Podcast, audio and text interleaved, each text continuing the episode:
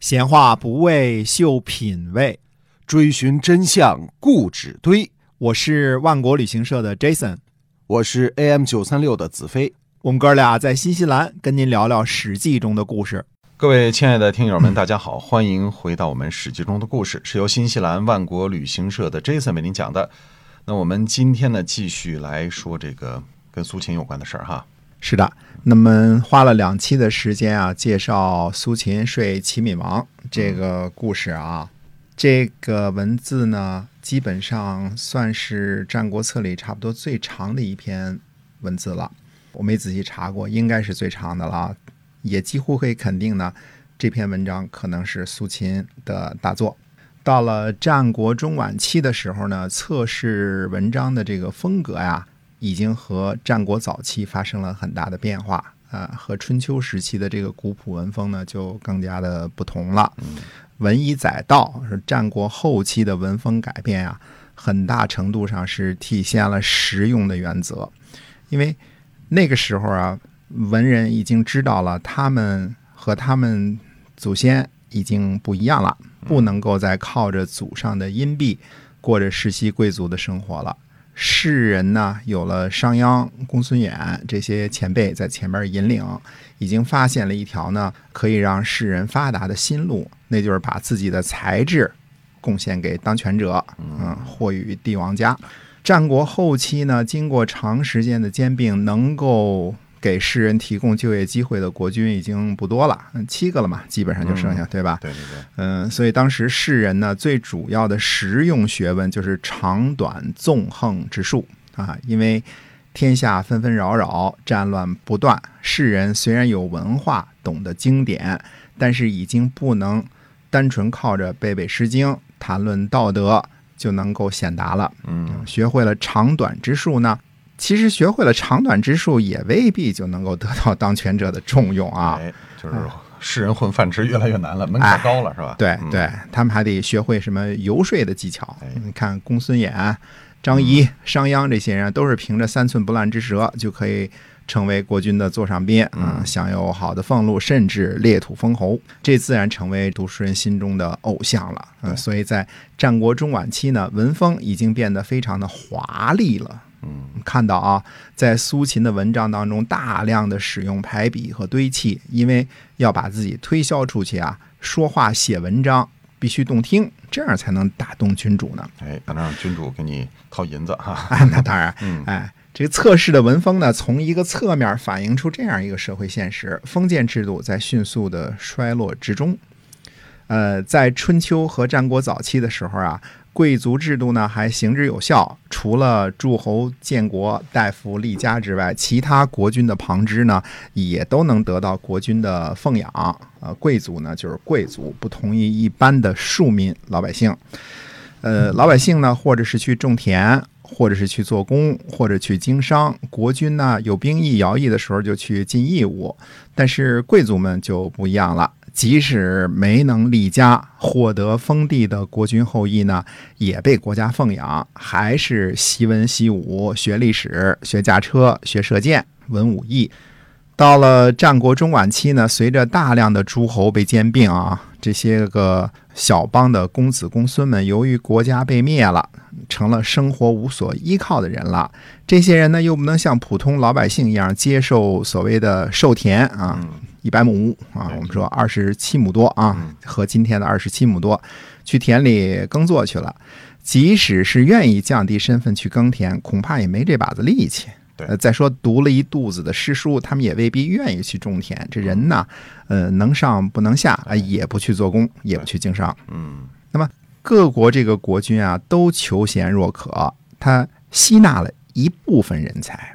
但是能够被七国国君所用的，可能只是顶尖的人才，就是最上面那一层呃，下一等的呢，那就去投靠有权有势的小型封君，去找口饭吃，对吧？嗯。啊，好在这时候还有什么孟尝君呐、平原君呐，呃，这样富可敌国的小封君可以豢养这些士人，所以天下的士人呢都去投奔。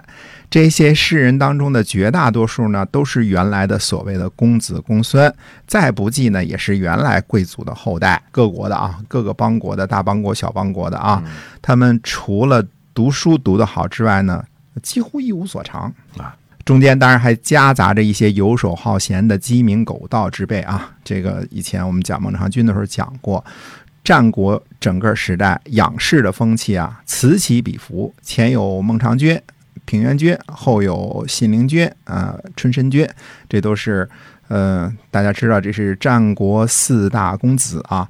那么后来呢，又有秦国的吕不韦。嗯，可以说呢，整个这个战国时代啊，这种仰视的风气就非常非常的发达。这些个人，我们说战国四大公子和吕不韦这些人呢，为广大的士人，就是落魄的公子公孙们，提供了很多的就业机会。嗯，至少不让他们沦为社会不稳定因素啊。啊，那时候没有科举制度。嗯，后来你说科举制度多么多么的腐败，但是没有科举制度之前。更不堪，读书人更惨。读书人干嘛去？他没有出路哈。哎，对了，那也没有什么可能其他的提供让世人走到上升的这种途径的渠道，对吧？所以呢，投靠权贵，变成门客或者舍人，几乎就成了破落贵族的唯一出路了。嗯啊，这个人呐，你如果有踏踏实实的一百亩地养家糊口的时候，那时候又不提倡说学文。对吧？又没有什么呃各种考试是吧？这种情况之下呢，其实种庄稼的人未必愿意去当破落贵族，整天衣食无着的，嗯，带着个宝剑，觉得事儿事儿的，其实是吃了上顿没下顿的，饭吃了。哎，然后大老远去旅游去，去游学去，这其实并不是一件什么好事儿。那么有学问的人呢，开宗立派，建立私学啊，形成了。百家争鸣的文化环境，所以尽管战国时期呢战争频乃，文化的发展并没有受到太多的影响。门客和舍人呢，也是向权贵进言呐，希望得到更多的重用，希望有朝一日可以脱颖而出。后来讲到平原君的时候，我们还会讲这个“脱颖而出”这个成语的来历啊，就这个特别好。为什么这个成语会产生在这个时候？那到时候我们再讲。世人的精英呢，比如说像苏秦。这样的啊，就直奔国君而去了，嗯啊，因为太厉害了，对吧？啊，直奔国君而去，高最顶层去了，哎，成为高级的谋士了。所以说，测试的文风呢，也是社会制度的产物。读书人呢，都明白，没有好的文采、辩捷的口才，呃，排比呀、渲染呐、讲故事啊、谈古论今呐，呃，那是无论如何也爬不到高位的。嗯。后来我们说说点闲篇啊，汉朝盛行一种汉赋，除了表面上继承了楚辞的这个句式啊，什么什么西，什么什么怎么样，是吧？呃，其他的其实大多数是继承了测试游说的风格。战国时的君主和权贵啊，虽然不多了，但是毕竟还有那么几个啊。到了汉朝呢，一统天下，游说的对象没了。对吧？世人的策论呢，没有了实用的功能了，所以就只能在形式上进一步的，就是追求花巧了。嗯，汉赋中的哪怕是佼佼者啊，比如说司马相如的《子虚赋》啊，还有什么《上林赋》啊，这些虽然写作技巧很高超啊，你看看都是非常的华丽，但是。仔细看，基本上言之无物，也就是卖弄技巧而已啊！爱，华而不实。亏了还有些司马迁啊、刘向啊这些真正做学问的人，还写了很多真东西。否则，如果整个都是汉赋这种上林赋之类的东西，那未免太令人觉得遗憾了。就纯粹的是辞藻的堆砌了啊！就是形式上漂亮一点。哎，对的，大家去看看汉赋就知道了啊。那念一篇，哎呦，感觉着口齿生香。最后说了什么？没说，基本什么都没说啊。就这种，哎，就这种东西，哎。当然，您可能不同意啊。那这个咱们俩说着啊，可以商榷啊。苏秦讲的呢，都是堂堂正正的大道理。如果齐闵王全部都采纳了，成为一代明君，并不是没有可能性的。但事实上呢，齐闵王还是。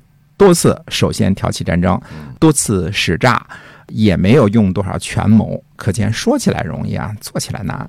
但是苏秦这样能说会道、熟悉历史掌故的人，齐闵王当然是非常的喜欢啦，也折服于他的博古通今和出众的文采。所以齐闵王重用苏秦，这是一个非常正常的事儿。呃，当然。齐闵王不知道的是，苏秦先生是有任务在身的齐闵王直到兵临城下之前，差不多对苏秦都是信任有加的，十分器重啊。在齐闵王和苏秦的关系上，苏秦把齐闵王看得很透。齐闵王的欲望是什么？想做成什么样的事儿？肯做什么样的事儿？苏秦都看得非常的清楚。齐闵王认为呢，苏秦学识渊博，博古通今，深通谋略，一心一意会跟着他齐闵王干的。嗯，因为你是人不就是为了博取功名嘛，就多涨点工资嘛，这个意思啊。嗯。齐闵王的这个智商呢，一点都不低，嗯。但他在看待各国关系的时候，你有时候看啊，他这些手腕啊、杀伐果断呐、这人智商一点都不低，嗯。甚至有时候能给人一种雄才大略的这种错觉。哦齐闵王怎么样都理解不了燕昭王这种小国的国家被灭的这种仇恨，只认为呢燕昭王是个胆小怕事儿的小国君主。再说这也是他爸爸干的嘛，也不是他干的，对吧？嗯啊，齐宣王干的嘛。那齐闵王呢，其实。